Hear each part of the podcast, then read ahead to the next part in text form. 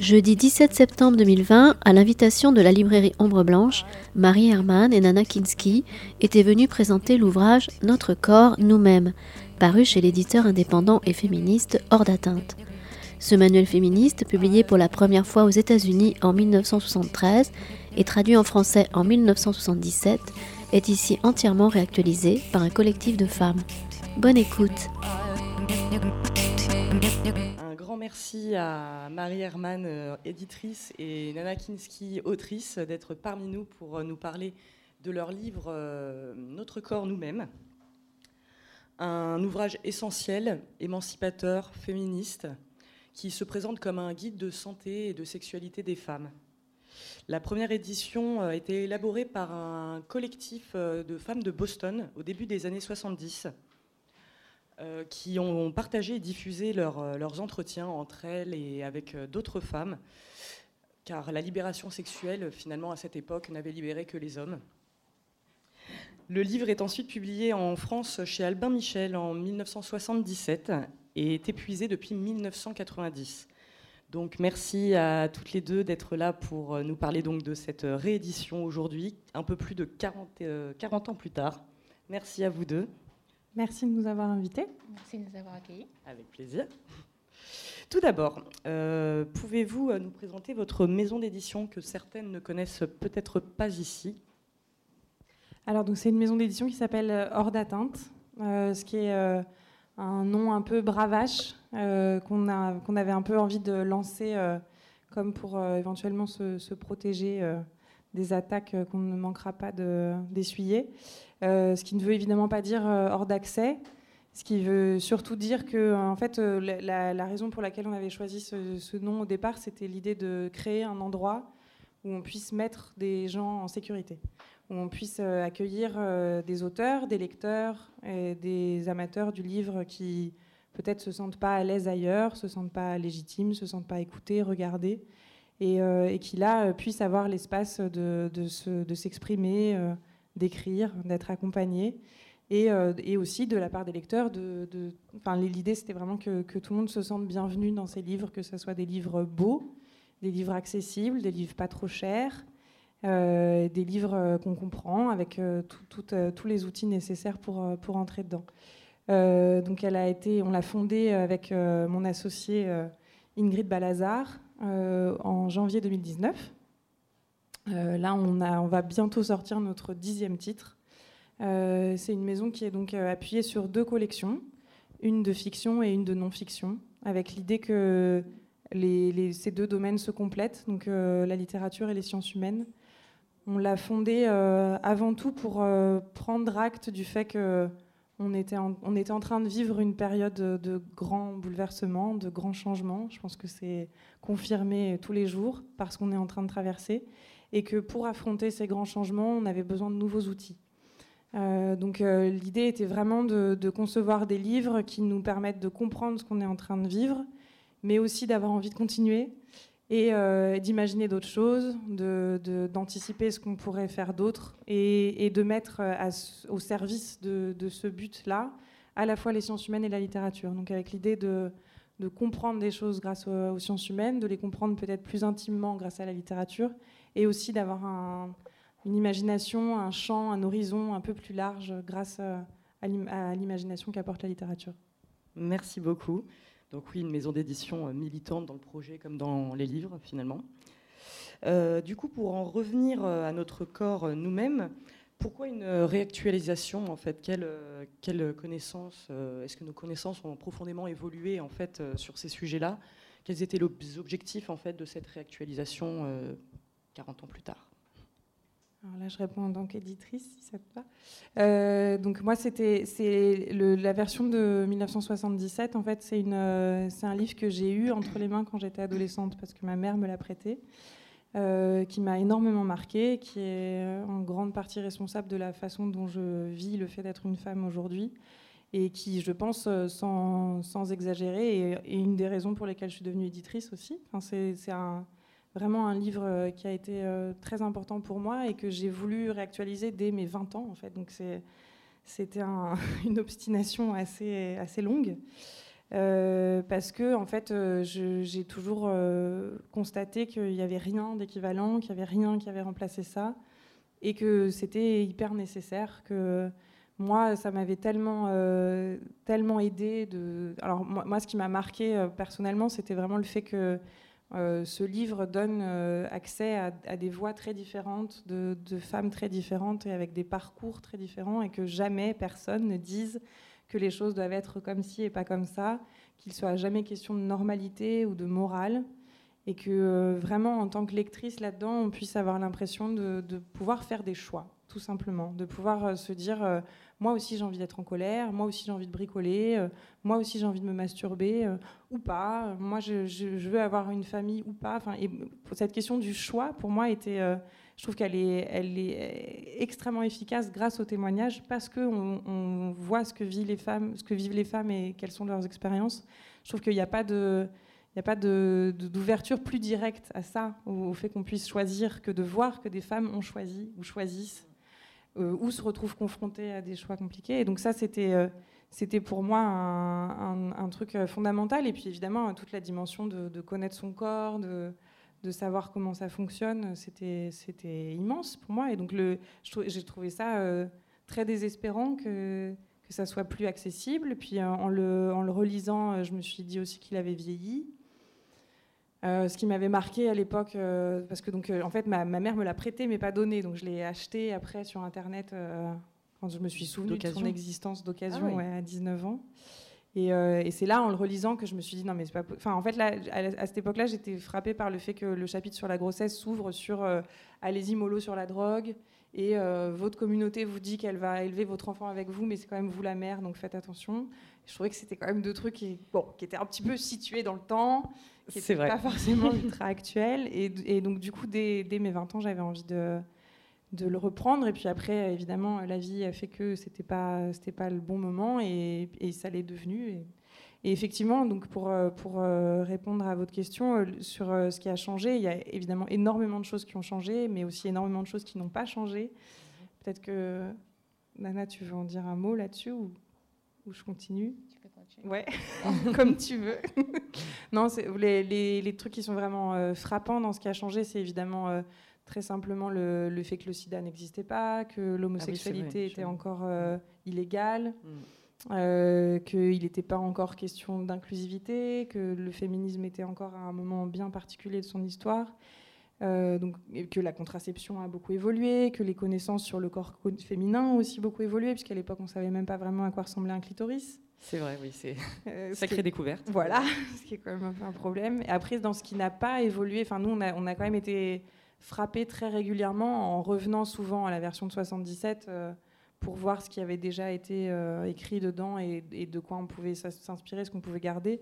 Il y a quand même des choses, enfin, on, on, était assez estomaqués de voir qu'elles se posaient déjà les mêmes questions et que elles avaient euh, autant de difficultés que nous à trouver des réponses. Par, par exemple, le chapitre sur. Euh, elles ont fait un chapitre qui s'appelle Vivre avec soi-même et avec les autres, où elles disent que franchement, c'est hyper compliqué de vivre en couple euh, hétéro et qu'elles n'ont pas trouvé trop d'autres solutions que soit être lesbienne, soit vivre seule.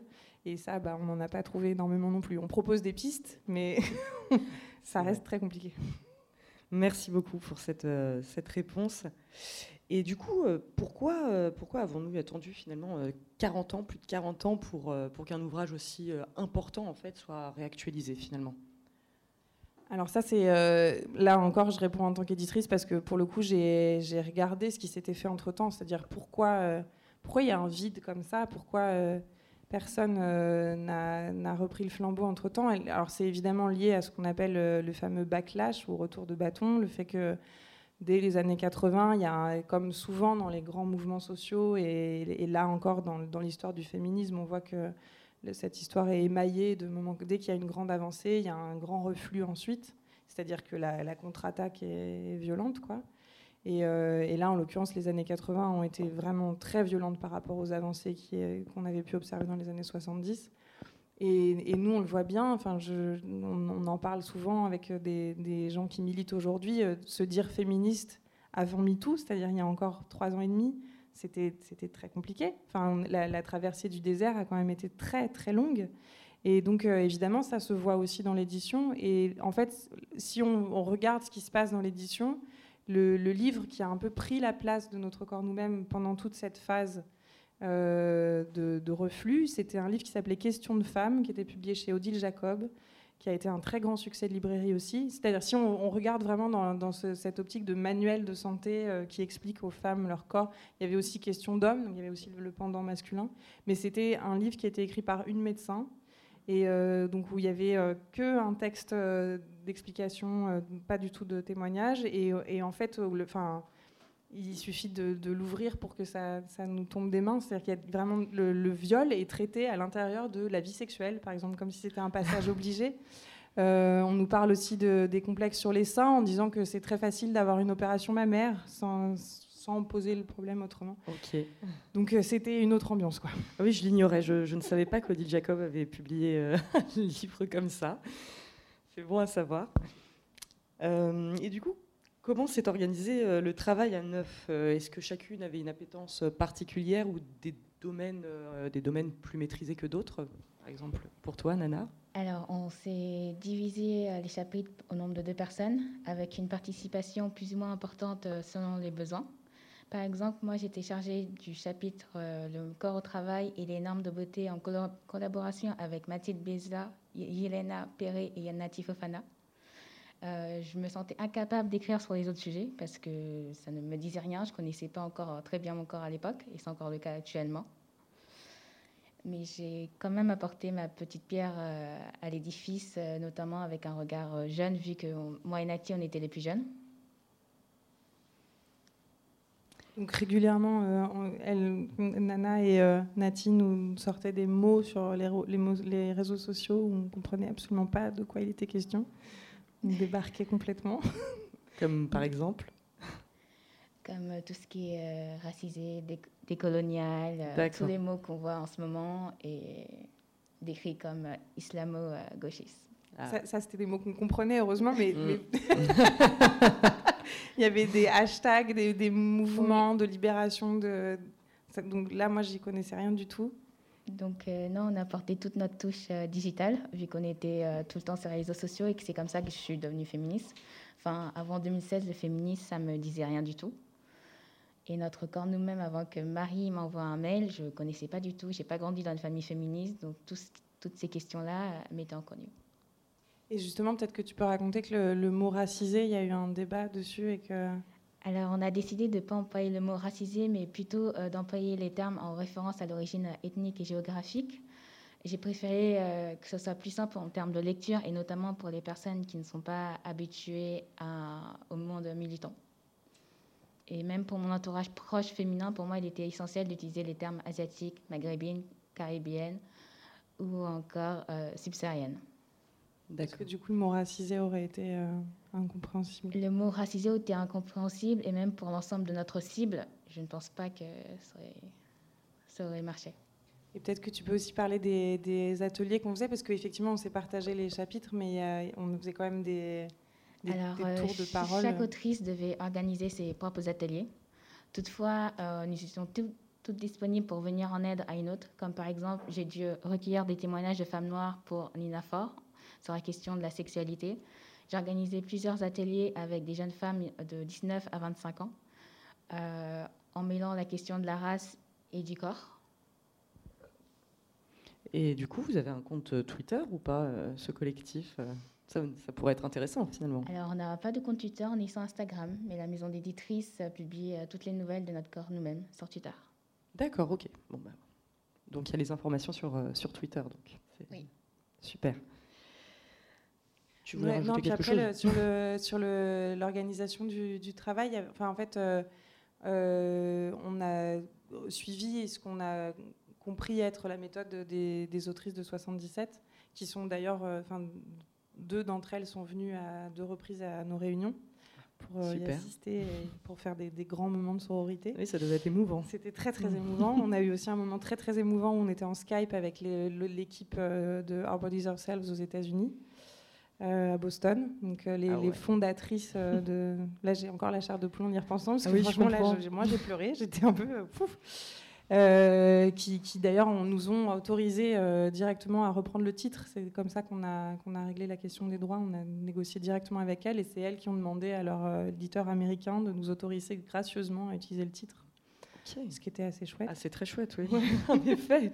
Mais non, du coup, ce que je voulais dire sur, sur l'organisation du travail, c'est qu'on on a quand même toujours commencé comme l'ont fait les autrices de 77 et comme l'ont fait, fait originalement les, les membres du collectif de Boston par parler de nous. C'était vraiment le, truc, euh, c'est-à-dire que à chaque, en fait, on a, on a passé beaucoup de temps à élaborer le sommaire et c'est vrai que Nana n'était pas encore là à cette phase-là parce qu'on s'est, on s'est euh, ouvert peu à peu, mais euh, on a passé à peu près un an à travailler sur les, les, sujets qu'on voulait aborder et comment est-ce qu'on voulait les organiser, comment est-ce qu'on voulait reprendre ou pas des choses qui avaient été abordées dans la version de 77. Et puis, une fois qu'on a identifié cinq grandes thématiques qui sont devenues les cinq grands chapitres, qu'on a effectivement, comme l'a dit Nana, euh, répartis, euh, où il y avait deux autrices responsables de chaque chapitre qui ensuite étaient responsables de, de la collecte de témoignages et de l'organisation du chapitre. Mais, pour chacun de, ces, chacun de ces grands thèmes, on a organisé des groupes de parole entre nous. C'était le premier pas qu'on faisait à chaque fois pour défricher déjà ce qui nous nous paraissait important et puis pour que ça parte de nous, quoi, pour qu'il y ait vraiment un truc euh, aussi qui mêle l'intime et le politique chez, chez, les personnes qui écrivaient le livre elles-mêmes. D'accord. Et Nana, du coup, pourquoi, pourquoi avoir choisi euh, un thème comme par exemple la place des femmes dans le travail C'est ça, si j'ai bien compris? C'est ça. Dans le monde du travail? Alors, j'avais eu, euh, quelques expériences professionnelles, euh, dont certaines, je voyais les conditions, où mhm. la majorité du personnel était féminine. Et ça me parlait beaucoup plus que, tout ce que toutes les questions de violence sexuelle, de grossesse ou même du rapport au corps. Parce que mon corps, je le connaissais. Ça me disait rien. Euh, j'ai tout appris avec les filles, majoritairement, mhm. que ce soit les questions de préservatif féminin, de clitoris ou de périnée. C'est ça qui est beau. Et euh, je me voyais très mal écrire euh, un bout de chapitre sur la grossesse, sachant que je n'y connais rien. Je comprends, effectivement. Parfois, enfin, c'est souvent mieux d'être concerné, effectivement, pour pouvoir parler. Merci beaucoup. tu étais hyper concernée par le choix de ne pas avoir d'enfant. Ah. Oui, j'ai participé avec Mounia sur un bout de chapitre, parce que je ne souhaite pas d'avoir d'enfant et qu'on me répète sans cesse, mais non, tu verras, c'est merveilleux, tu as encore 10 ans et tu, vas rencontrer l'homme de ta vie, tu auras plein d'enfants, alors que j'en veux pas du tout. Très bien, merci beaucoup.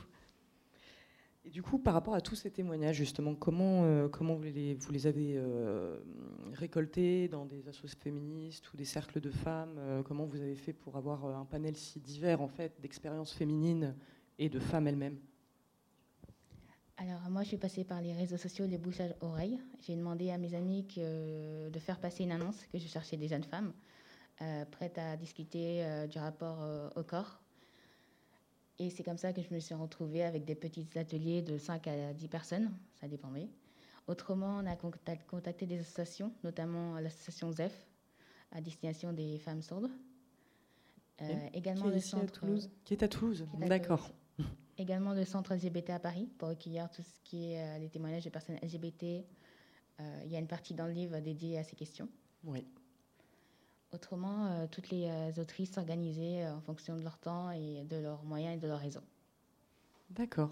Et vous avez rencontré des difficultés justement à, avoir vraiment ce, large panel de personnes? Parce qu'il y a des femmes qui sont invisibilisées et qui ne sont pas forcément dans les milieux associatifs que où Twitter a fait euh, un travail formidable? Euh, avec l'heure actuelle, euh, tout ce qui est parole des minorités ethniques, religieuses, c'est très facile à trouver. D'accord.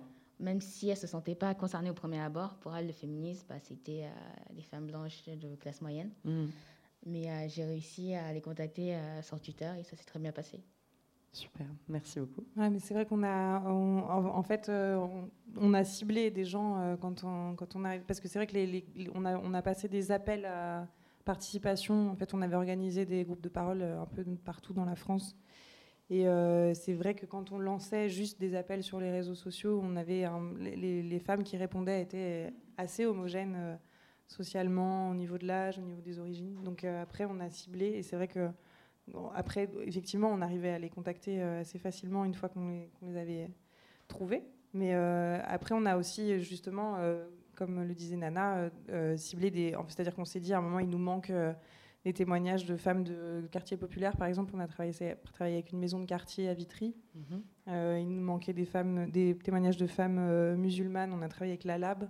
Donc on, a, on a vraiment on a fourni du matériel d'enregistrement, on a repris des, des, groupes de parole qui avaient été organisés par des groupes spécifiques. Mais on a, c'est-à-dire qu'il y, a des fois où on, s'est aussi dit qu'on n'était pas forcément, que c'était pas forcément génial qu'on y soit nous-mêmes parce que mhm. c'était des groupes qui existaient déjà, qui avaient où les femmes avaient déjà confiance en elles. Donc nous, on donnait notre méthode, notre, euh, nos sujets, on, donnait quelque En fait, la méthode qu'on a utilisée nous, c'était, euh, ça consistait à poser deux questions et à faire et à faire à commencer une séance euh, par écrire sur un petit bout de papier une expérience en lien avec ces questions. Donc c'était par exemple, moi je me suis occupée de la partie sur les violences. C'était mhm. pas c'était pas un sujet qui me fascinait, mais c'était le dernier qui restait. Et, euh, donc, du coup, on, essayait de poser les questions de manière quand même pas complètement déprimante, parce qu'évidemment, les, groupes de parole qu'on a fait étaient bien, bien plombants. Et euh, du coup, c'était par exemple, euh, est-ce que tu te souviens d'une agression à laquelle tu as. Enfin, c'était vraiment dans le truc de comment, comment tu t'en es sorti, quoi. Est-ce que. Comment tu as fait pour, pour survivre? Qu'est-ce qui s'est passé pour que, ça, pour que ça aille bien, etc. Euh, et, donc, du coup, à partir de ces questions, chacune écrivait euh, une expérience euh, à elle. Ça, c'était vraiment important de ne pas écrire un truc sur une copine ou sur une cousine, mais sur soi-même, à la première personne. Et ensuite, on mélangeait les petits papiers et c'était redispatché par hasard. Donc, c'était quelqu'un d'autre qui lisait sa propre histoire. Et du coup, il y avait déjà un truc de, de mise en commun des expériences. Et puis, à partir de là, en fait, c'était beaucoup plus facile de faire démarrer une discussion puisqu'il y avait forcément quelqu'un qui disait Ah, bah oui, moi, ça me fait penser à machin moi aussi j'ai vécu ça. Bah, D'ailleurs, finalement, en fait, je peux, je peux, vous le dire maintenant, c'est moi tout à l'heure, celle qui disait que. Ça libère la parole, oui. Voilà, mm. et c'était, c'était, euh, ça, ça, sortait de soi-même et ça, ça permettait d'entrer dans des trucs plus intimes. Donc ça, c'est par exemple des choses qu'on a pu faire, de contacter des collectifs en disant euh, voilà comment nous on procède, mm. voilà quel thème, euh, sur quel thème il nous manque des témoignages. Est-ce que ça vous dirait d'organiser un truc comme ça? Et c'est tout le monde a toujours dit oui ça a été. ouais, c'était. Bah après, c'était vraiment euh, selon les. Enfin, ça, dépendait des modalités, quoi. C'était euh, est-ce que est-ce que nous on participe ou pas? Est-ce que euh, mm. est-ce que c'est des, des, des, choses qui se font de manière. Mais oui, globalement, on a on a eu on a on a vu beaucoup d'enthousiasme. Oui. Et on a on s'est rendu compte aussi que au moment de l'organisation des, des, des, groupes de parole, déjà ça, indépendamment du livre, en fait, déjà le fait d'organiser ces, ces moments-là, euh, avait déjà une action euh, immense. Quoi. Il y a mm. systématiquement toutes les femmes qui nous ont dit que ça leur avait fait énormément de bien, que c'était hyper important, que ça se passait pas assez souvent. Enfin, déjà là, on avait l'impression de faire euh, quelque chose d'important. Quoi. Oui.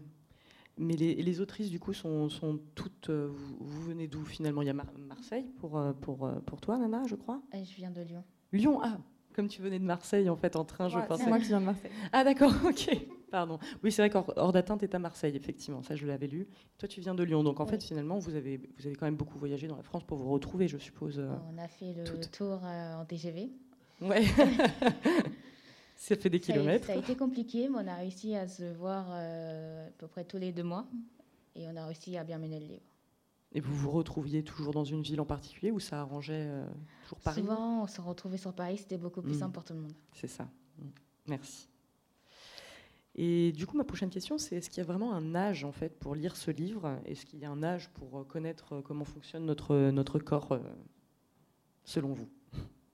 Et non, je crois pas. J'aurais bien aimé l'avoir à l'adolescence. Mmh. Ça m'aurait bien aidé. Moi aussi. Et moi, je pensais le donner à mes cousines de 11-12 ans. D'accord. Et je pense que le plus tôt on connaît son corps, mieux c'est. Mmh.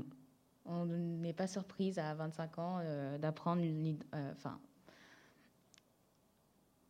d'apprendre euh, l'existence du préservatif féminin. Quoi. Oui, c'est vrai. Ouais, nous, c'est, c'est vrai que c'est un, un truc que j'entends pas mal autour de moi et qui, qui se perpétue, qui, qui, se diffuse, c'est l'idée de laisser traîner.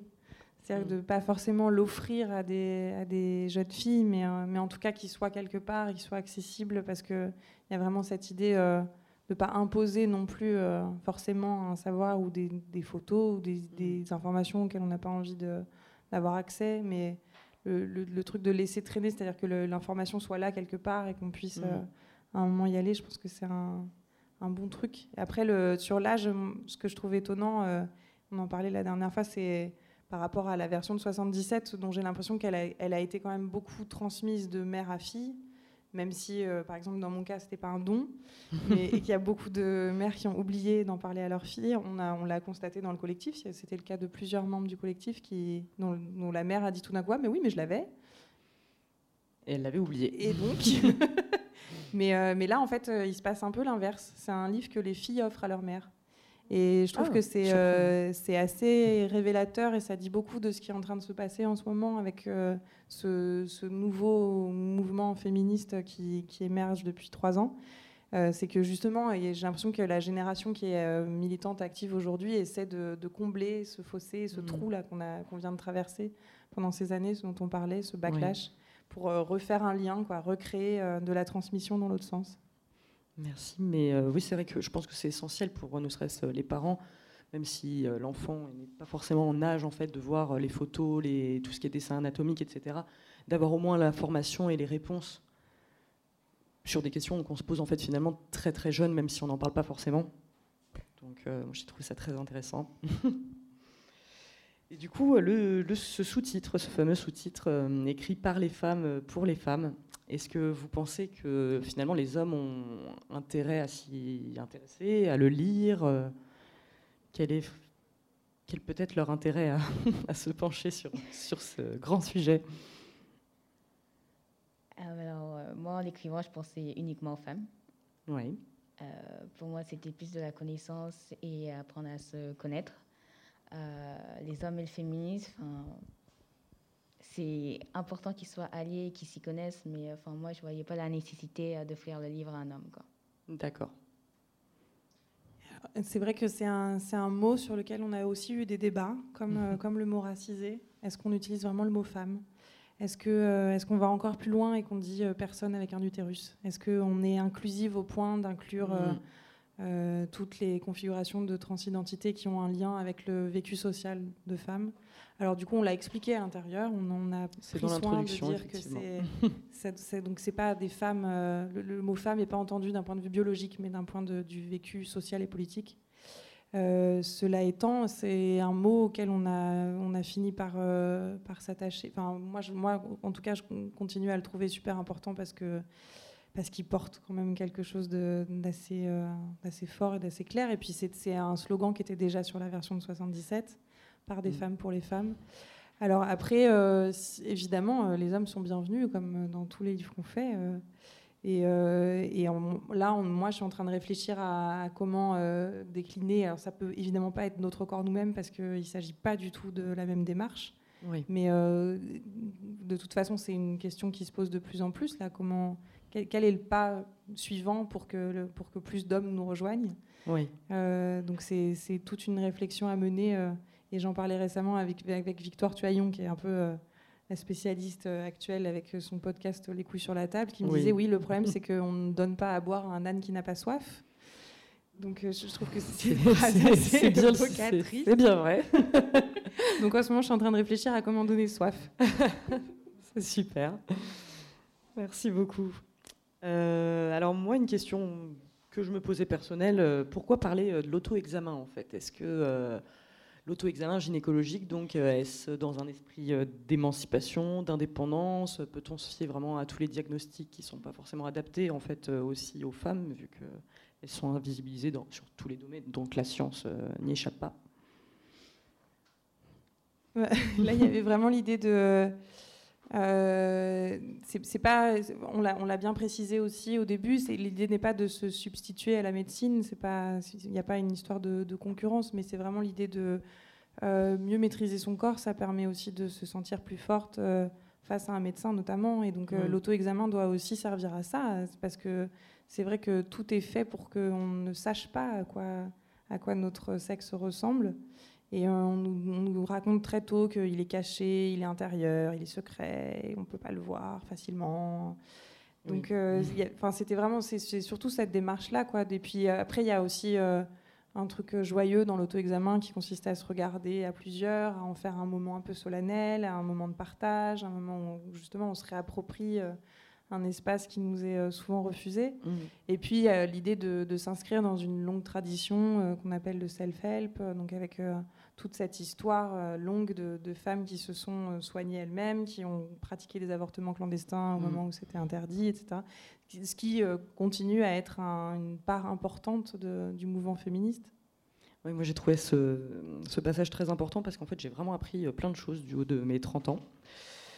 Je, trouve, ça vraiment super en plus entre femmes, dans des cercles de femmes, du coup, de, pratiquer l'auto-examen. Vraiment, je trouve que c'était une super idée.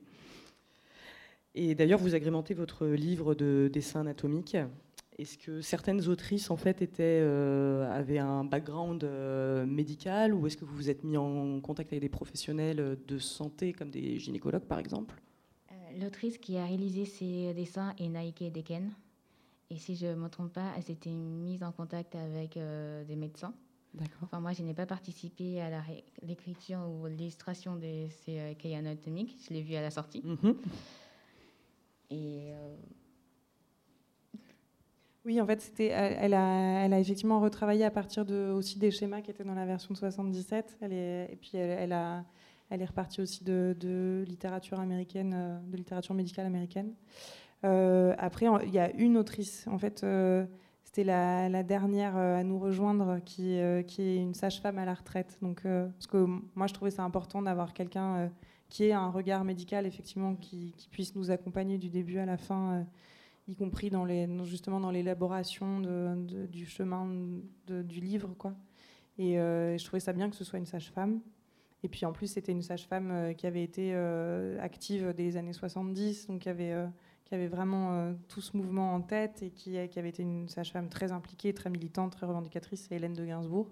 D'accord. Euh, et, donc elle, effectivement, elle a pu nous apporter ce regard-là. Après, on a fait relire toutes les parties médicales par des médecins, des généralistes, des gynécos. On a effectivement euh, un Nike qui, qui s'est aussi occupé de, du chapitre sur la santé, a travaillé en lien étroit avec une gynécologue féministe, donc, mmh. qui a vraiment écrit avec elle. Mais après, on a tout refait vérifier par plusieurs médecins euh, euh, d'horizons différents euh, qui, qui, nous ont effectivement apporté une, grande aide. Je crois qu'ils étaient cinq en tout. Il y avait une, espèce d'équipe. Toujours des femmes Il y avait un homme dedans. Ah Mais qui ne l'a pas trop ramené. D'accord, bon, c'est bien, déjà ça. Merci beaucoup. Euh, il y avait donc une édition, euh, y a eu une édition en fait euh, québécoise en 2019 qui est sortie donc qui s'appelait Corps à corps chez Remue Ménage. Quel changement en fait fondamental Je crois qu'il était effectivement agrémenté de pas mal de témoignages donc d'autochtones du Canada, mais est-ce que vous avez apporté au-delà des témoignages finalement des choses spécifiques euh, à la France En fait, euh, le, collectif euh, de Boston, au nous avait mis en lien effectivement avec les autrices. Quand on leur a écrit pour leur dire voilà, on a ce projet, on se lance dans cette entreprise légèrement angoissante qui va durer plusieurs années. Qu'est-ce que vous en pensez? Et elles nous ont dit ah bah justement, il y a un collectif qui s'est monté au Québec depuis pas mal d'années déjà et euh, qui travaillent dessus. Donc, euh, donc, on a été en lien. Il y a une partie des autrices qui ont rencontré euh, une autrice québécoise. Oui, c'est ça, à Paris. T'étais dedans, je crois même, non? Oui, je suis restée 20 minutes à m'entretenir avec elle. on échangeait surtout son, son vécu et le livre version canadienne. Et en fait, on est, on est assez vite euh, parvenu à la conclusion que, on, que, les contextes étaient trop différents, enfin pour la même raison que... C'est-à-dire que les, autrices de 77, elles avaient commencé par traduire le, livre américain. Mhm. Et puis en fait, elles se sont rendues compte que les contextes étaient tellement différents que c'était pas possible de concevoir ce livre comme ça, parce que le système de santé n'est pas le même, parce que les mhm. vécus ne sont pas les mêmes, parce que l'histoire n'est pas la même.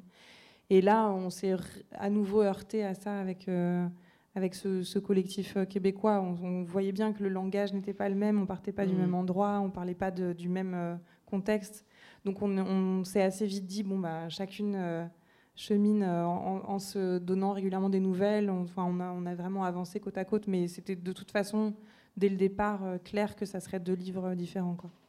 D'accord, c'est vrai qu'en fait, pour avoir lu les deux, le on, sent qu'il y a une vraie différence, mais c'est assez. Euh, on, le voit évidemment dans les, dans les témoignages, etc. Mais on voit la, vraie différence, mais sans se rendre compte en fait de pourquoi. C'est vrai que ça parle beaucoup plus. Euh, notre corps nous-mêmes m'a beaucoup plus parlé à moi en fait que m'a parlé euh, que m'a parlé corps à corps que j'ai adoré hein, pourtant, mais on voit qu'effectivement il y a un changement fondamental. Et puis corps à corps en plus se, centre vraiment sur une euh, partie du livre en fait. C'est vraiment sur mm. c'est un guide de sexualité positive. Exactement, oui. Alors que nous on a vraiment euh, essayé de reprendre l'ensemble des thématiques. Euh, mais, mm. mais, je crois qu'elles veulent continuer. C'était vraiment une, une, sorte de, premier tome quoi. Mm. Merci beaucoup.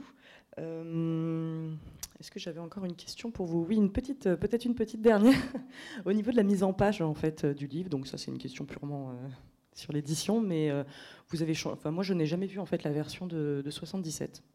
J'ai vu que euh, quelqu'un l'avait là-bas, ah sans vouloir. Ah euh, super, merci beaucoup. merci beaucoup.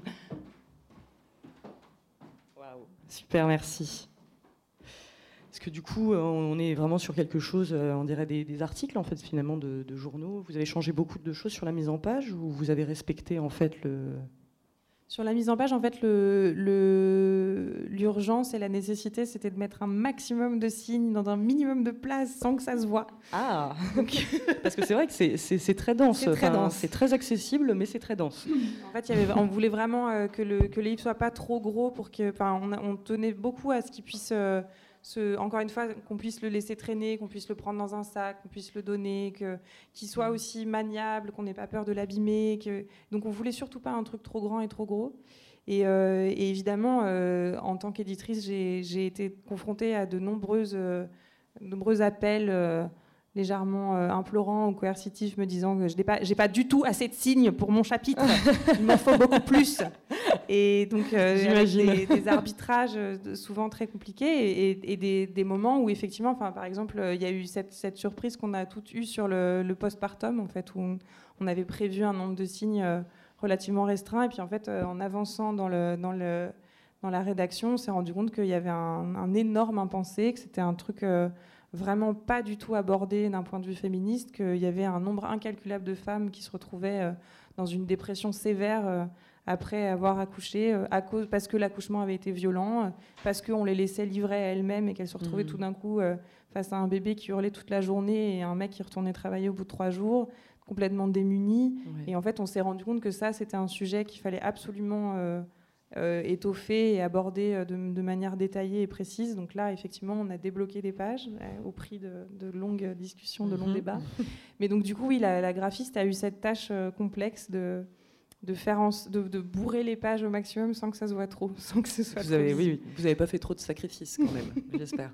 Bah, non, c'est-à-dire que c'était vraiment... c'était des arbitrages permanents, mais, c'était, mais mm. finalement, moi, j'ai l'impression qu'on a trouvé un, un, relativement bon équilibre. Parce qu'évidemment, on aurait pu écrire euh, quatre fois ça, quoi, facilement. Parce que c'est pourtant tellement exhaustif. J'ai beau chercher en fait des sujets que vous n'avez pas abordés dans ce livre, je, je n'en trouve pas. Peut-être que vous euh, vous en trouverez parce que c'est maintenant en fait votre tour de poser des questions si vous le souhaitez. Non, personne n'a de, de questions. Ok. Merci, euh, merci à Marie Herman et Nana Kinski euh, d'avoir été parmi nous. Merci. Merci à vous toutes et vous tous. Et portez-vous bien. Belle soirée. Vous avez pu écouter une rencontre à la librairie Ombre Blanche jeudi 17 septembre 2020 avec Marie Herman et Nana Kinski autour de l'ouvrage féministe Notre corps nous-mêmes, publié aux éditions Hors d'atteinte.